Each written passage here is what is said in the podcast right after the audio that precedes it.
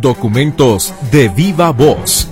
Son las entrevistas que Radio Metrópoli ha seleccionado para presentarle en este resumen.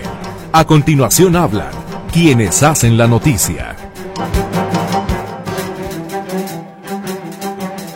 Último fin de semana de este periodo vacacional de invierno, porque el próximo lunes retoman clases los estudiantes de educación básica. Le diría que cerramos los festejos con los Reyes Magos, sin embargo, aún falta el 2 de febrero, Día de la Candelaria. Le agradezco que nos acompañe en esta hora de información con algunos de los temas más importantes de los últimos días en Radio Metrópoli. César Preciado y su servidora Griselda Torres le damos la bienvenida y comenzamos con la efeméride musical que nos presenta Mercedes Altamirano.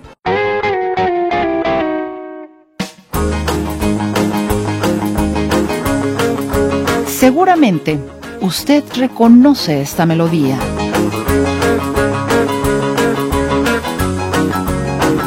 Si está pensando en Surfing USA, estuvo cerca, pero se trata de Sweet Little Sixteen de Chuck Berry. Sweet little 16, she just got to have about a half a million, a famed autograph, her wallet filled with pictures. She gets them one by one. Becomes so excited. Watch her look at her run, boy. Oh, mommy, mommy, please me. Brian Wilson, líder de The Beach Boys, se inspiró en esta exitosa canción de Chuck Berry de 1958. Oh, daddy, daddy, I beg of you, whisper They'll be rocking on bandstand in Philadelphia, PA, deep in the heart of Texas. Wilson escribiría la letra para encajar con una melodía distinta, una que él y su banda habían compuesto previamente, pero al final tomarían la decisión de usar la melodía de Berry, lo cual los llevaría a una batalla legal para terminar cediendo parte de los derechos a Shock.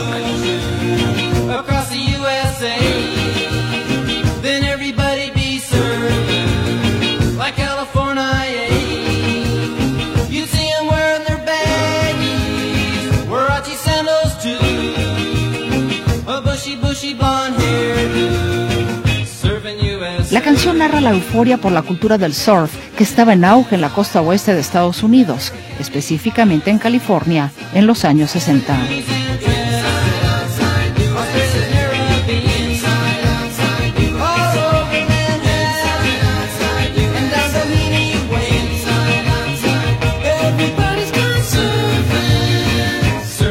Surfing USA se convirtió en la canción insignia de The Beach Boys alcanzando el número uno en el Billboard Hot 100 de 1963 y consolidó a la banda como una de las más influyentes de la época.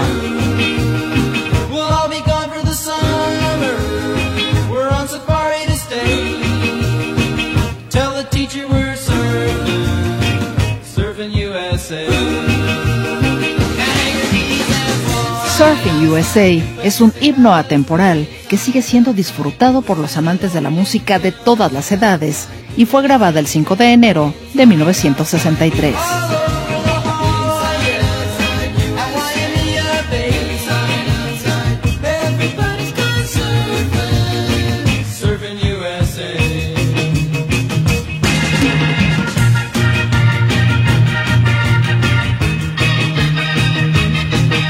Notisistema, producción, Jonathan Lozano.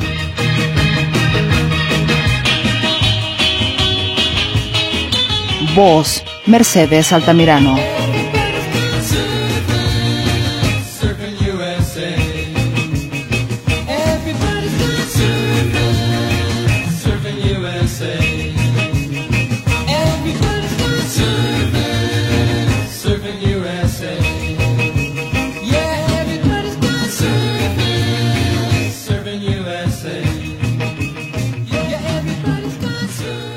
Regresamos después del corte.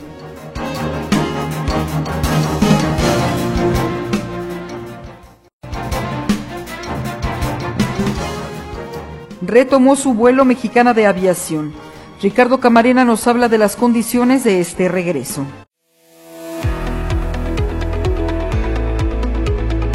regresó al aire.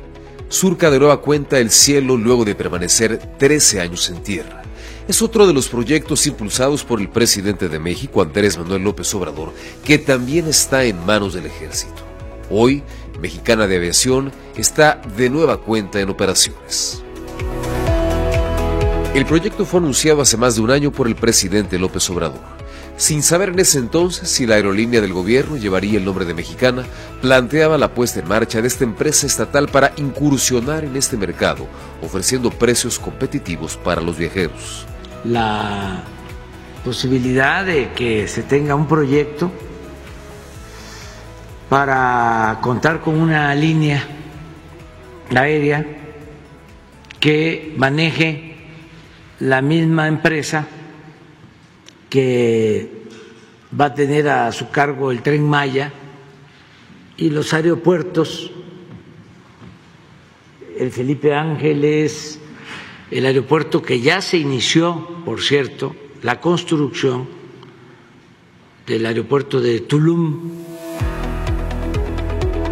Mexicana de Aviación retomó el vuelo en la última semana del año inició sus operaciones con apenas cinco de los diez aviones que se tenían contemplados en un principio, de acuerdo con lo que había anunciado el secretario de la Defensa Nacional, Luis Crescencio Sandoval. Se arrendarán 10 aviones Boeing 737-800 de nueva generación con sus respectivas tripulaciones, los cuales serán entregados tres durante eh, septiembre, el 30 de septiembre será la entrega, y los otros siete restantes el 30 de octubre del presente año. La aerolínea contemplaba en un inicio 20 destinos, aunque por lo pronto solo opera nueve rutas. Esto exponía el titular de la Sedena, Luis Crescencio Sandoval. Los aeropuertos de llegada eh, que estamos considerando, Cancún, Monterrey, Guadalajara, Tijuana, Campeche, Chetumal, Mérida, Puerto Vallarta, Iztapas y Guatanejo, Cozumel, Los Cabos, Hermosillo, Ciudad Juárez, Villahermosa, Huatulco, Oaxaca, Acapulco, Mazatlán, La Paz y León. Veinte destinos iniciales. El primer vuelo salió el 26 de diciembre desde el Aeropuerto Internacional Felipe Ángeles con destino a Tulum, a otro de los proyectos recientemente puestos en marcha, el Aeropuerto Internacional Felipe Carrillo Puerto.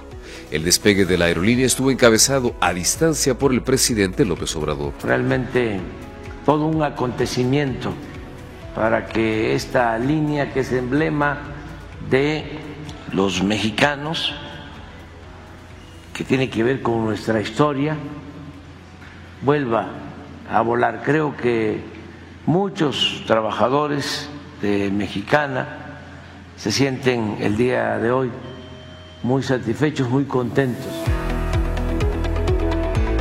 Pero las cosas no salieron del todo bien.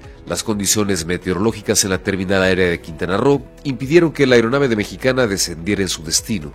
Tuvo que aterrizar en Mérida, Yucatán. Después voló a Tulum. Además, a través de redes sociales, se difundieron imágenes de personal del Cuerpo de Rescate y Extinción de Incendios para atender una presunta fuga de combustible del avión que realizaría el vuelo inaugural. Entre los retos que enfrenta la nueva aerolínea que busca ofrecer vuelos hasta 20% más baratos que la competencia está su viabilidad financiera. Se invirtieron 7 mil millones de pesos y lo cierto es que de acuerdo con las proyecciones de los expertos, la aerolínea será redituable en varios años más. Esto señalaba en una entrevista con Grupo Fórmula el académico del TEC de Monterrey, Hugo Páez. El gran problema es que hasta el 2028 se consideran pérdidas, pérdidas consecutivas. El primer año más de 840 millones. Y hasta el 2030 están hablando de una cierta ganancia. Y esto, bueno, es una suposición. Mexicana de Aviación está de vuelta. Tras ser privatizada, quebrada y hoy, en manos del ejército, emprendió nuevamente el vuelo con críticas y serias dudas en torno a su capacidad financiera, competencia desleal y el empoderamiento más de las Fuerzas Armadas. Notisistema, Ricardo Camarena.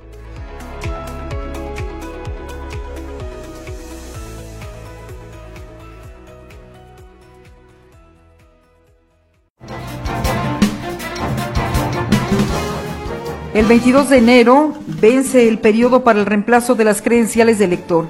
Le presentamos la siguiente entrevista con el delegado en Jalisco del INE, Luis Zamora. Muchas gracias a ustedes, como siempre, por el apoyo y el acompañamiento que nos brindan y el, favor del, del, espacio de sus micrófonos para llegar a la ciudadanía con información que se va generando en la organización del proceso electoral que tenemos en puerta, donde tendremos la oportunidad de elegir tanto a quienes encabezarán el Poder Ejecutivo Federal y el Poder Ejecutivo Estatal, eh, la renovación del Congreso de la Unión, las dos cámaras, la de senadores y, diputados, como el Congreso Estatal, y también los 125 ayuntamientos de, del Estado.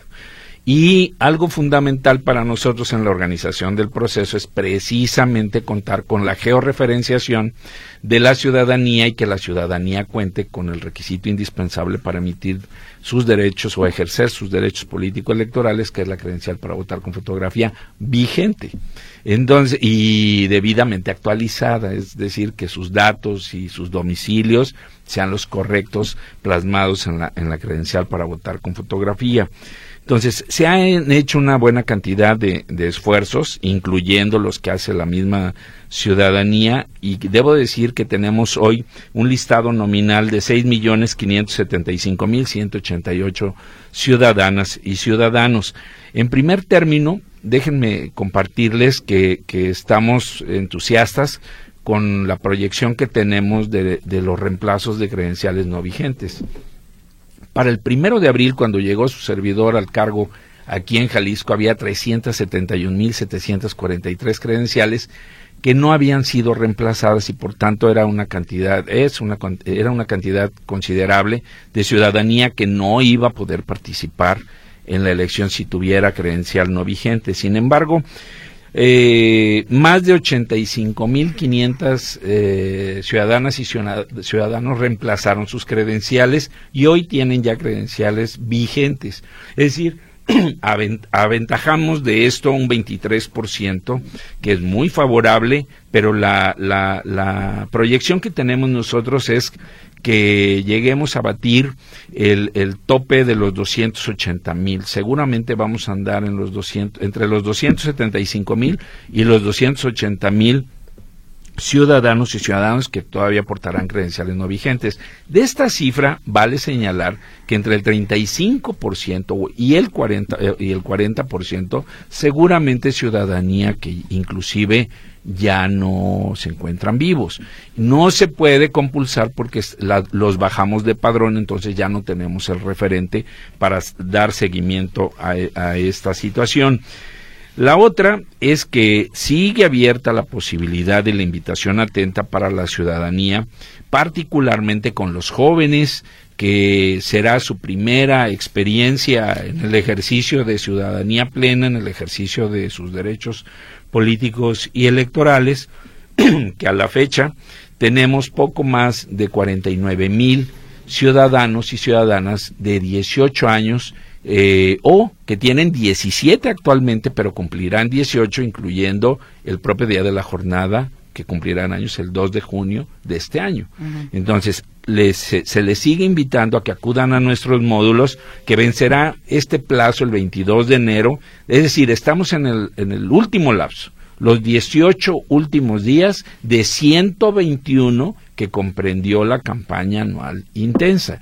Tenemos los, los 18 últimos días para que acudan las y los jóvenes precisamente con su acta de nacimiento, una credencial vigente y su comprobante de domicilio para hacer la inscripción precisamente y obtengan su credencial por votar con fotografía. Insisto, aunque hoy tengan 17 años, pero que cumplan 18, inclusive el 2 de junio, pueden ir. La otra, un, factor también muy importante que impacta directamente en la participación ciudadana es que la ciudadanía no tenga debidamente actualizada su credencial en cuanto al cambio de domicilio, que hoy eh, en donde habitan no es el domicilio que tenga su credencial y les invitamos atentamente a que, a que, a que lo hagan porque es muy importante esta situación. También tenemos ahí una cifra importante. Actualmente lo han hecho más de 116.500 eh, ciudadanas y ciudadanos, pero el referente que tenemos de 2021 es de 170.722. Entonces es más alto. Y también nosotros queremos abatir esta situación porque al momento de instalar las casillas que traemos hoy, una proyección ya de 10.825 mesas directivas de casilla instalar. Esto es preliminar porque es hasta que lo aprueben los propios consejos distritales. Ahorita en enero harán los recorridos los miembros de los consejos y de las juntas distritales para verificar las condiciones de dónde ubicaremos estas mesas directivas de casilla. Entonces, si no tenemos el domicilio que corresponde a la sección donde estamos viviendo y es la más cercana a mi domicilio, pues eh, regularmente inhibe la participación. ¿Por qué? Yo, eh, como ustedes saben, compartí eh, los esfuerzos institucionales en Colima. Y tienen un problema también de, de, cambios de domicilio, sí, pero ellos un cambio de domicilio ahí mismo en una ciudad como sea Colima, Manzanillo y demás, la diferencia es 15 minutos. Pero en el caso de la zona metropolitana aquí en Jalisco, la verdad es que impacta fuerte porque vas a estar considerando una hora de ida, una hora de regreso a donde, a donde anteriormente viviste, aparte la fila que hagas en, en, casilla. pues la verdad es que esto desmotiva a la, a la, ciudadanía. Entonces la invitación atenta es que acudan precisamente a, nuestros módulos para lo, para lo del cambio de domicilio. 22 de enero, si no, no van a poder votar. No hay prórroga, ¿eh? No hay prórroga el 22 de enero. Y también el factor del, de las personas que tienen discapacidad o alguna enfermedad que los mantiene postrados, ha sido muy bien recibida en lo que va de la, en lo que fue 2023 más de 400 personas eh, nos avisaron y fuimos a sus domicilios a credencializarlos. Los que lo hicieron entre 2018 y, y, y será lo de 2023, porque ya venció el plazo el 31 de diciembre pasado, Estamos hablando de 913 personas que estarán en posibilidades inclusive de emitir su voto durante mayo, o sea, previo a la, jornada electoral, que hayan sido credencializadas de esa manera. ¿sí? Eh, entonces son 913. La verdad, la gente estuvo muy atenta para, para hacerlo y participar tenemos una actividad permanente de manera registral, pero hacemos cortes de tiempos para tener eh, oportunamente constituida la lista nominal que utilizamos el día de la jornada electoral. Por eso los cortes de, los periodos. Entonces, eh, que sepa la ciudadanía también que nuestra capacidad de atención o la eh, infraestructura que tenemos y personal que atiende tiene una capacidad de respuesta instalada y en estos 57 módulos de atención ciudadana, debo decirles que hoy, eh, digamos, a partir de, eh, de, mañana, 27 de, de, de, perdón, 17 de estos estaremos abiertos los sábados y 9 estarán abiertos los domingos de los 57. Y también tenemos 27 con doble turno y 30 con, con un solo turno. ¿Esto qué quiere decir? Que tenemos 186 estaciones de trabajo para atender a la ciudadanía, ¿sí? En total, digamos y se van reduciendo de acuerdo ¿Cómo consultan el módulo que les toca? Y sí me gustaría que fuera muy enfático, eh, licenciado, sobre cuáles son las credenciales que se consideran no vigentes. Ok. En el caso de, de, de, de, la, de las no vigentes, son aquellas que con anterioridad, estamos hablando de las, dos, las que se emitieron en 2015, 2018, 2019, en el reverso traían unos recuadros donde te decía a qué elecciones podías participar. Posteriormente, las demás credenciales ya traen la vigencia al frente de la, de la credencial. La, vigencia es de 10 años. Entonces, el corte que estamos haciendo son a 2022, inclusive las de 2023 que no logren ser cambiadas, van a poderse utilizar solo para la elección del 2 de junio próximo. A partir del 3 de junio ya perderían eh, vigencia. Eh, en cuanto a dónde pueden ubicar, dónde pueden ubicar sus módulos de atención ciudadana, es ingresando a www.ine.mx o hablando al 800-433-2000 para manera de que conozcan dónde estarán ubicados este, estos módulos de atención ciudadana que les corresponde eh, eh, acudir. Acuda al que tiene más cerca de, su domicilio, así es, porque eh, ahora nuestros módulos pues atienden de manera universal esta condición. hay personas que por motivo de su trabajo y están todo el día prácticamente en la zona metropolitana o de, del centro, acuden a los módulos que están ahí. ¿Cuál es la condición? Que donde haga su trámite, ahí recoja su credencial. Ahí lo termine.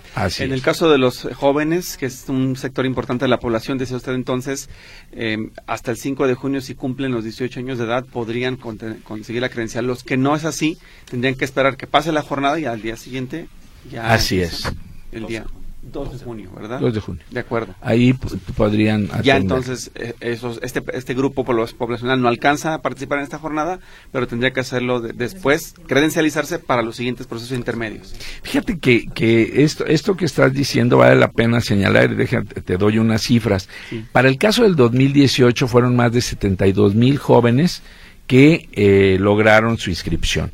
Para el caso del 2021 fueron poco más de 56 mil. Hoy traemos cerca de los 50 mil, dejen ser preciso, 49 mil 260 inscripciones. Y eso está hablando también de que hay una disminución de jóvenes en nuestro país, ¿sí?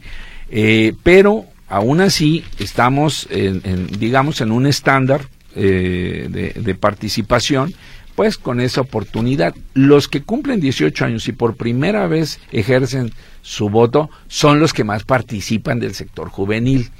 Pero a partir de los 22 años a los 29 años son los que menos participan. ¿sí? Entonces, la invitación atenta que eh, estamos haciendo es precisamente que ellos reconozcan la importancia y el compromiso social que adquieren al momento del ejercicio de ciudadanía. Y no es algo trivial a, la invitación a esta fiesta cívica que le estamos haciendo, es nada más ni nada menos que elegir a quien van a ser los agentes de gobierno y van a coordinar la administrativa y políticamente las acciones de este país y de este Estado. También aquellas y aquellos eh, representantes populares que van a emitir y van a renovar normatividad precisamente eh, en, la, en el acto de, legislativo para atender con políticas públicas toda la condición que pueda favorecer a la solución de lo que enfrenta la sociedad mexicana.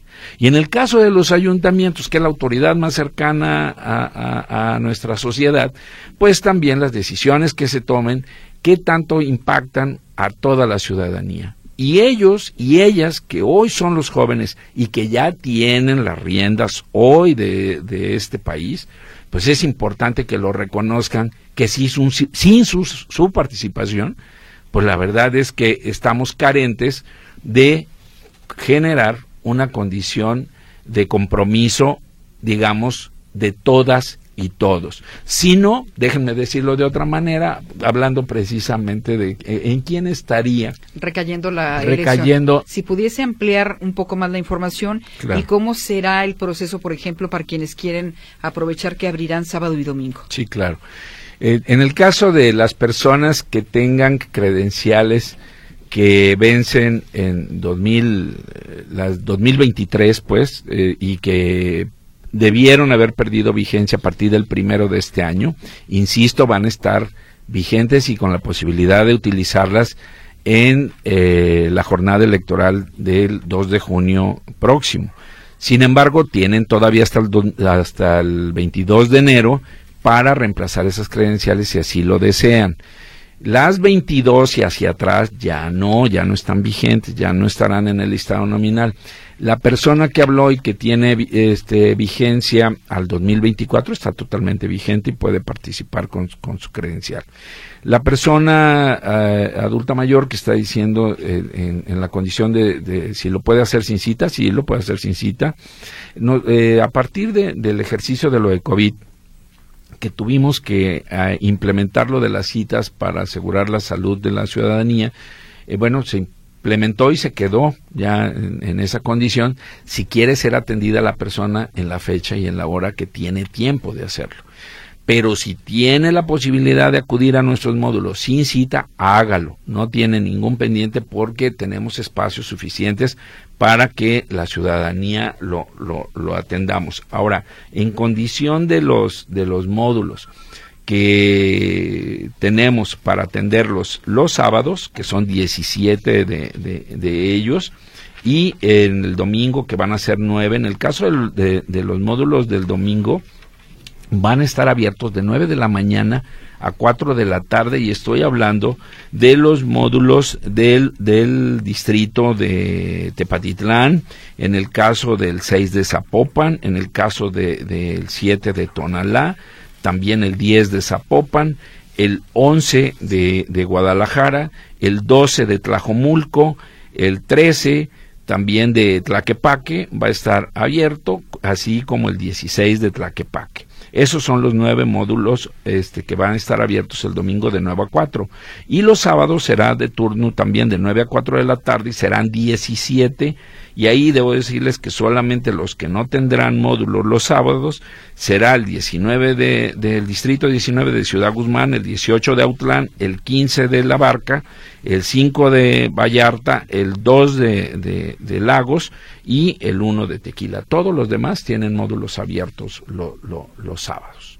Bien, por ahí te preguntaban en cuánto tiempo se entrega la credencial, del lector una vez que se hace el trámite. En promedio de, de siete días, de cinco a siete días, y debo señalarles que por la cuestión de la temporada navideña, donde la mensajería se ve eh, congestionada por toda, toda esa etapa, eh, sí nos ha generado ahí un retraso en la entrega de credenciales más allá de los siete días. Pero, y a los que les ha sucedido esto, nuestra atenta disculpa, pero pues es ajeno a nosotros y fue por este motivo de, de, la mensajería. De Estados Unidos una persona nos pregunta cómo será votar para ellos en el consulado que les corresponde en su ciudad en Estados Unidos, algún link para que sea digital. Eh, van, van, a tener tres oportunidades o tres mecanismos para participar y es el caso del voto postal como regularmente lo conocemos desde 2005 que tenemos esta, esta condición, el voto electrónico que es a través de, de, Internet y también de manera presencial. Debo compartirles que hay eh, ahí en, en el voto de, de las mexicanas y mexicanos residentes en el extranjero, tenemos ya eh, tenemos un padrón de poco más de 129 mil eh, ciudadanas y ciudadanos que residen en el extranjero. Pero ya tenemos un listado nominal con credenciales activadas de 62 mil 28, Jalisco. Jalisco. A nivel nacional son 66 mil 783 eh, quienes ya también dijeron qué mecanismo quieren. En Jalisco solamente 6.122 de 62.028 han definido qué mecanismo, teniendo como, como primero el que es que, que han pedido es el electrónico de estos 6.122, también la, la cuestión postal, que es el segundo, y la presencial, que es la primera vez que se utiliza lo presencial, son solamente eh, 327 eh, ciudadanos y ciudadanas que han dicho que lo harán de manera presencial. Lo que pasa es que en este ejercicio puede ser, haber un desconocimiento acerca de lo presencial. En el caso de, de, de, la vía postal o, electrónico, la que vayan a definir, tienen ahorita a febrero precisamente para avisarnos eh, qué mecanismo. Pero en Estados Unidos hay 20 consulados que estarán abiertos el día de la jornada electoral Ah, como si tuviéramos una casilla aquí en México.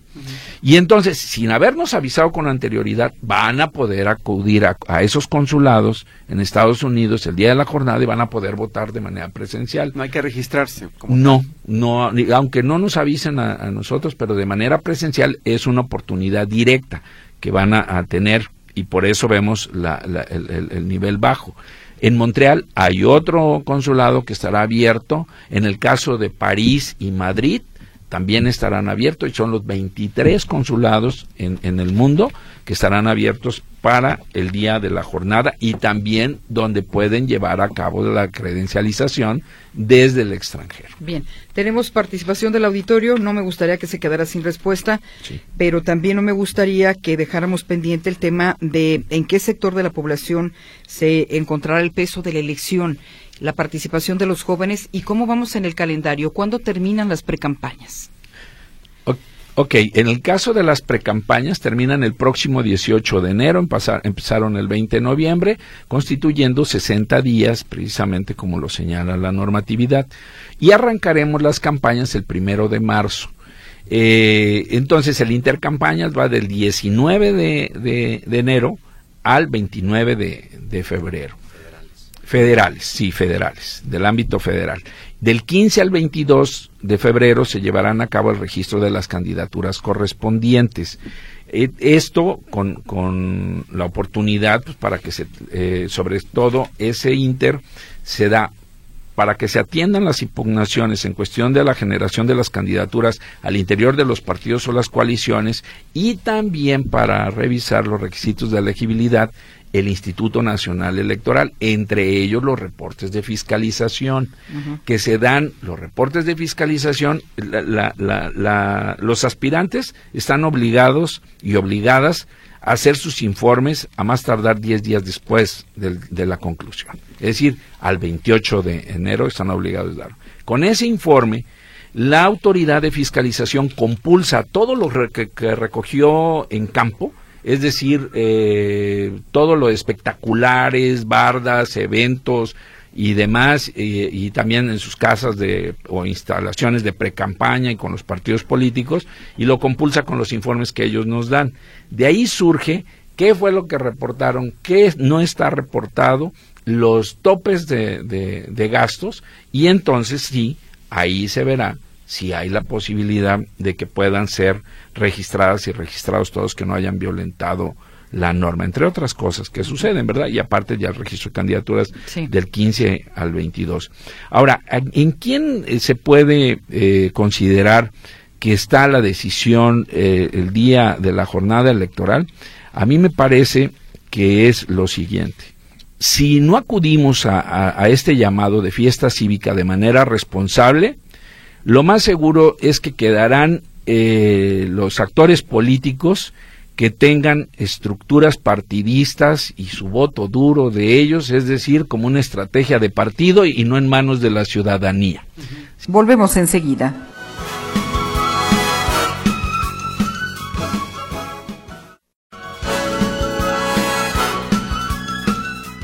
La pensión del bienestar para las personas mayores de 65 años aumentó a seis mil pesos. En febrero de más recibirán doble para no violar la ley electoral. Comenzó el 2024 con buenas noticias para los más de 12 millones de adultos mayores en el país. Y es que a partir de este miércoles 3 de enero podrán cobrar su pensión con un aumento del 25%, por lo que esta será de seis mil pesos por bimestre, explicó la secretaria del Bienestar Ariana Montiel durante la tradicional conferencia de prensa del presidente Andrés Manuel López Obrador, esta vez desde Tabasco, su tierra natal. En el bimestre de enero-febrero, que iniciará su pago el día de mañana, vamos a entregar esta pensión, este derecho a 12 millones 101 mil adultos mayores. La inversión social anual para 2024 que se nos ha asignado es de 465 mil 48 millones de pesos. Como se había anunciado, en este año los adultos mayores recibirán 6 mil pesos. Se ha cumplido el compromiso del aumento del 25% anual a partir del 2021 y esta gráfica nos muestra la evolución que ha tenido el monto de la pensión. Desde el inicio del gobierno del presidente López Obrador, esta pensión ha tenido un incremento y eh, de esta manera se cubre y se cumple eh, lo que indica la Constitución respecto a que todos los años tendrá eh, los programas de bienestar tendrán que tener mayor presupuesto. Como ya es costumbre, el pago de la pensión universal para adultos mayores en México se realizará a través de un calendario que ya publicó el gobierno federal. Los beneficiarios deberán cobrar a través de su tarjeta del Banco Bienestar del 3 al 26 de enero. El día de mañana inicia el pago de las pensiones ya con el aumento a partir del día 3 de enero y hasta el día 26 van a estar recibiendo los adultos mayores sus eh, pensiones, sus apoyos eh, con su tarjeta del Banco del Bienestar. Recordar que todos ya tienen una tarjeta, ya todo se cobra a través del Banco del Bienestar. El calendario es por letra y les pedimos que acudan el día que les corresponde. Son las buenas noticias de este año para los adultos mayores, su incremento de 6 mil pesos de su pensión y para las personas con discapacidad a 3 mil 100 pesos será su, eh, el monto del apoyo bimestral. También comentar y recordar que el día de hoy eh, también eh, ya se incrementó el salario mínimo para este año que pasará a 248.93 pesos a nivel nacional y 374.89 para la frontera norte. Y aquí en esta gráfica se presenta la evolución a partir del gobierno del presidente López Obrador en 2019 eh, pasó de 118.24 pesos a 133.62 y ahora se está cumpliendo el compromiso se está duplicando, llegando a 110% del aumento esperado sobre el poder adquisitivo eh, comparado en 2018. Ha incrementado de la fecha hasta ahora 130.69 pesos. En febrero, indica la secretaria del Bienestar, se pagarán dos bimestres para evitar violar la ley electoral por los tiempos que marca el proceso político en el país de cara a las elecciones del próximo 2 de junio. Sí, efectivamente vamos a dispersar enero-febrero, como ya lo acabo de informar, y para el mes de febrero vamos a dispersar eh, los bimestres marzo-abril y mayo-junio. Y también hicimos un registro en el mes de eh, diciembre de quienes cumplirían años en estos meses. Eh, lo que nos impide la ley electoral es promover los programas con recursos públicos. Nosotros no tenemos recursos para ello. Ya está publicado el calendario para el cobro de pensiones para adultos mayores y termina el 26 con las últimas cinco letras del abecedario. Una pausa.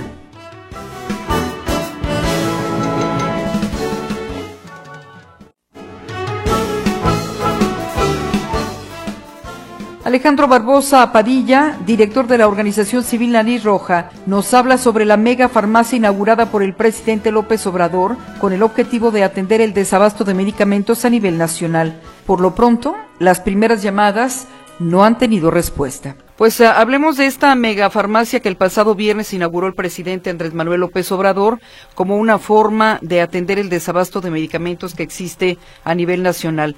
Por principio de cuentas, el problema cómo se encuentra a nivel nacional, cómo está el abasto de medicamentos oncológicos, Alex. Pues bueno, fuente gobierno federal, el mismo presidente lo acaba de, referir. Eh, él habla de un 95% de abasto en, en las unidades que ellos atienden o las que ya migraron al INS Bienestar, situación por la que nos hace no entender el nacimiento de esta famosa farmacia al tener abasto de medicamentos. La otra fuente, los otros datos que somos, ahora sí que el pueblo, la gente que está pasando este tipo de problemas. En el caso de los niños con cáncer, hablamos de un desabasto ahorita de dos claves. No está el problema complicado en los niños, a diferencia de los adultos, que es la contraparte del 90% de la población con cáncer en México, son los adultos. Aquí así hablamos de 10 a 12 claves que hacen falta y desatención en la atención, como por ejemplo el, perdón, desatención en el tema de radioterapias, si no hay equipo eh, o no hay manera de radioterapia, la gente los tiene que pagar sí o sí este, por fuera. Y estamos hablando de inversiones entre, que te gusta, 160 200 mil pesos por persona y tienen que pagar en clínicas privadas porque no hay los equipos en los hospitales públicos. Ahora, se supone que el objeto de esta mega farmacia que inaugura el presidente López Obrador es eh, poner fin a este desabasto de medicamentos y cuando alguien no tenga este medicamento en un lapso de máximo de 48 horas se le dará se le dará atención. De entrada, ¿consideras que esta megafarmacia es el modelo adecuado para la distribución de medicamentos? No por lo siguiente. Primero porque están poniendo nuevamente al paciente que se vuelva el em, literalmente el procurador de medicamentos que faltan en los hospitales, viendo que esa es chamba de ellos, el paciente tiene que hablar, tiene que estarle dando seguimiento, tiene que estar viendo a ver si se lo van a mandar, y eso creo que no le corresponde a un paciente. Me imagino el paciente que no tenga manera, imagínate los que vienen aquí a Jalisco, que bueno, aquí solamente va a aplicar esto en el IMSS, pero los que vienen de Michoacán, Colima, Nayarit, que no traigan el teléfono, para empezar desde ahí, ¿cómo le van a hacer? Pidiendo el teléfono prestado, etcétera, ese tipo de cosas no van. las 24 horas que ya pasó a 48 horas, aún así no va. Hay pacientes que nos han pedido aquí en Guadalajara que nos dicen, por favor, traigan el medicamento ya, si no se nos muere el paciente. Hay situaciones de urgencia. El, presidente no entiende que el, cuando se habla de un hospital, se habla desde la intención, cuando uno llega al área de urgencias, que se necesita el medicamento o los insumos, ya, o si el paciente pues corre peligro su vida para una curación, etcétera, o cuando está en su tratamiento día a día, hay niños, eh, nos explicaban hematólogos, oncólogos, que no se puede eh, afectar el tratamiento de un paciente por más de una semana, porque si no la consecuencia puede ser que el éxito de todo el tratamiento se viene abajo. Imagínate, por una semana que no le suministremos alguno de los medicamentos al paciente y damos en la torre todo. Si aquí hablamos de que eso supuestamente 48 horas, ya quiero ver que manden un helicóptero o un avión con una cajita de medicamento que hace falta.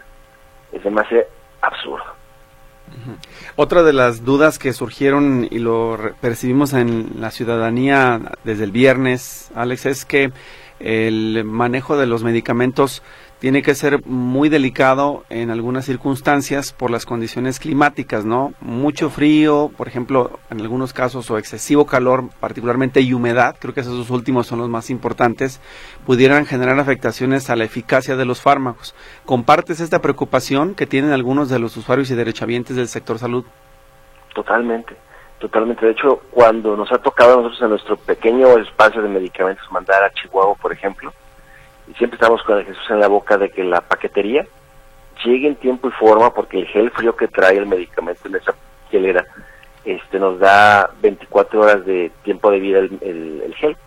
Si no llega la por X situación la paquetería, el producto corre peligro. Y hablamos a veces de medicamentos, pues puede ser desde un baratito de mil, dos mil pesos hasta alguno que valga cien mil pesos y pues te estás comiendo las uñas con el temor de que pues no llegue el medicamento con una paquetería que supuestamente, pues bueno, hay seguridad y firman ellos un compromiso de que si llega. Imagínate con un tema donde, pues no, ellos no tienen como tal esta obligación, dicen, pues, te lo estoy buscando, te lo voy, te lo voy a mandar. ¿Cómo lo van a mandar? No lo sé. Otro tema que brincó mucho fue que van a estar hablando como un call center de quejas y de compras de medicamentos cercanos al lugar donde esté pasando el suceso. He visto que está también acarreando a una eh, pues encaminada, eh, llamémoslo así, compras sin licitación, este, a quien sea, porque tenemos una urgencia de, un medicamento. ¿Por qué tener que llegar a compras sin licitación, que también se presta a, corrupción, sin no hacerlo como se hacía toda la vida? Una convocatoria abierta, en tiempo y forma, donde puedan participar empresas mexicanas, empresas extranjeras, y que no termine siendo siempre, como ha pasado en estos últimos dos, tres años de sus famosas convocatorias, la mayoría de productos desiertos, que nos parece extraño, porque si hay, si hay productos, es una mentira eso de que hay una, un faltante mundial de medicamentos, eso es una total mentira. Sí faltan algunas sales, sí, pero no como aparecen ya después los listados completamente vacíos. ¿Por qué? Porque terminan siendo después todos estos medicamentos en licitación entregados a algún vendedor, este, curiosamente amistades de los mismos este, gobernantes, ¿no? Sí. Ahora, mencionas entonces que el problema grave o preocupante está en el tratamiento para los adultos eh, con cáncer, ¿verdad? ahorita sí, Ahorita, sí. Te iba a preguntar, Alejandro, ¿desde cuándo está este desabasto de las 10 o 12 claves para el tratamiento de adultos y por qué? No lo hemos podido cubrir. Tiene fácil, nosotros tenemos ya tres años que hemos estado nosotros pagando estos medicamentos. A veces llega uno, pero nos falta otro, y la constante es que nos faltan en promedio entre 10 y 12 claves. A veces varían, a veces cambian, a veces ya llega un medicamento, pero nos lo cambian por otro. Y hemos notado que en muchos casos es por el precio, el costo. No compran los medicamentos caros, y terminan esos pasándole la bolita al paciente para que él lo consiga o que lo busque con las organizaciones civiles. Por eso nosotros nos damos cuenta de estos faltantes de medicamentos. Y otra bronca que va a haber es la famosa receta. Los hospitales, por ejemplo el IMSS, no da recetas para no evidenciar los faltantes de medicamentos. En muchos estados de la República lo que hacen es darles una hoja de papel con lo que hace falta, con su firma del doctor y vaya y búsquelo. No trae folio, no está embretado, evidentemente no es una receta oficial de la, de la institución de salud. Yo quiero ver qué van a hacer ahora, porque lo único que hicieron fue darse un tiro en el pie, porque ahora sí van a tener que evidenciar los faltantes de medicamentos. Preocupante va a ser, y algo que estaba pasando también en la dinámica de los hospitales, que cuando no hay un medicamento, al doctor le avisan con tiempo, y no hay tal medicamento para que no lo recetes. Entonces, ¿qué hago? receta otro, o no recetes. Entonces tenemos tratamientos muchos. No, no le daban el tratamiento que debería de ser al paciente o intercambiaban medicamentos para tratar de cubrir el faltante del otro. Y eso, pues no está bien. Porque desafortunadamente lo que nos ha llevado es muchas recaídas, sobre todo con los chiquillos, donde supuestamente 100 medicamentos, hemos tenido, por ejemplo, en el IMSS, muchas recaídas, mucha muerte, desafortunadamente por esta dinámica de estar intercambiando, cambiando o literalmente no dándoles algunos medicamentos. El sexenio está por terminar, Alex, y finalmente este problema del abasto de medicamentos para niños y para adultos con cáncer no se resolvió. No, seguimos todavía con el problema. El problema es que ahora la bola de nieve es más grande. Hablamos de los psiquiátricos, hablamos de los eh, renales. Son varias áreas de, las áreas de salud, insumos médicos, que no los hay. Y quien termina comprándolos es el paciente o los va a buscar por medio de organizaciones civiles. Pero volvemos a lo mismo. Una gran farmacia centralizada en la, en la Ciudad de México no es la solución.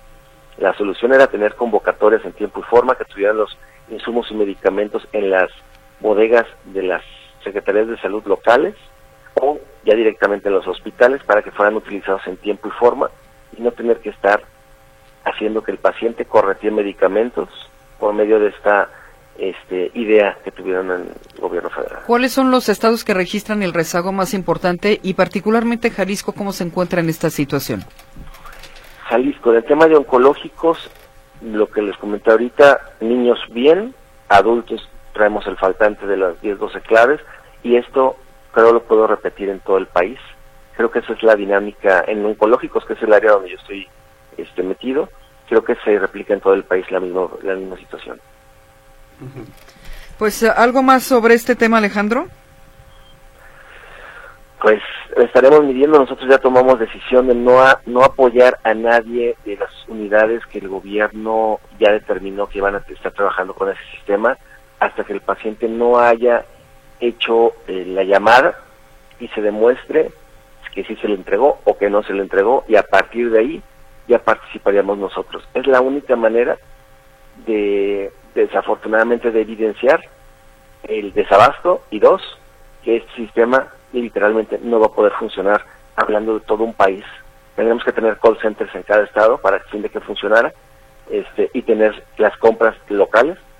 Entonces nosotros determinamos que estas unidades hospitalarias vamos a entrar nosotros después de que se haga la llamada para fin de poder este, pues validar la utilidad de este nuevo proyecto del gobierno federal. Eh, ¿Ustedes no han hecho una sola llamada para eh, pedir algunas de estas claves faltantes?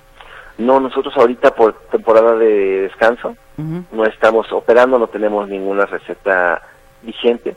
Llegando el 8 de enero que estemos ya en actividad, ya comenzaremos nosotros a apoyar a los pacientes a hacer estas llamadas y poder validar que sí se les va a entregar el medicamento por parte de la, de la autoridad o en caso de que les estén haciendo dando vueltas, pues ya entraríamos nosotros con la compra del medicamento, pero hasta no tener ya la, la, la evidencia de decir aquí en este caso no se le entregó. Muchísimas gracias por acompañarnos en esta hora de información. Nos despedimos sus servidores César Preciado y Griselda Torres Zambrano. Que tenga un excelente fin de semana. Pásela bien.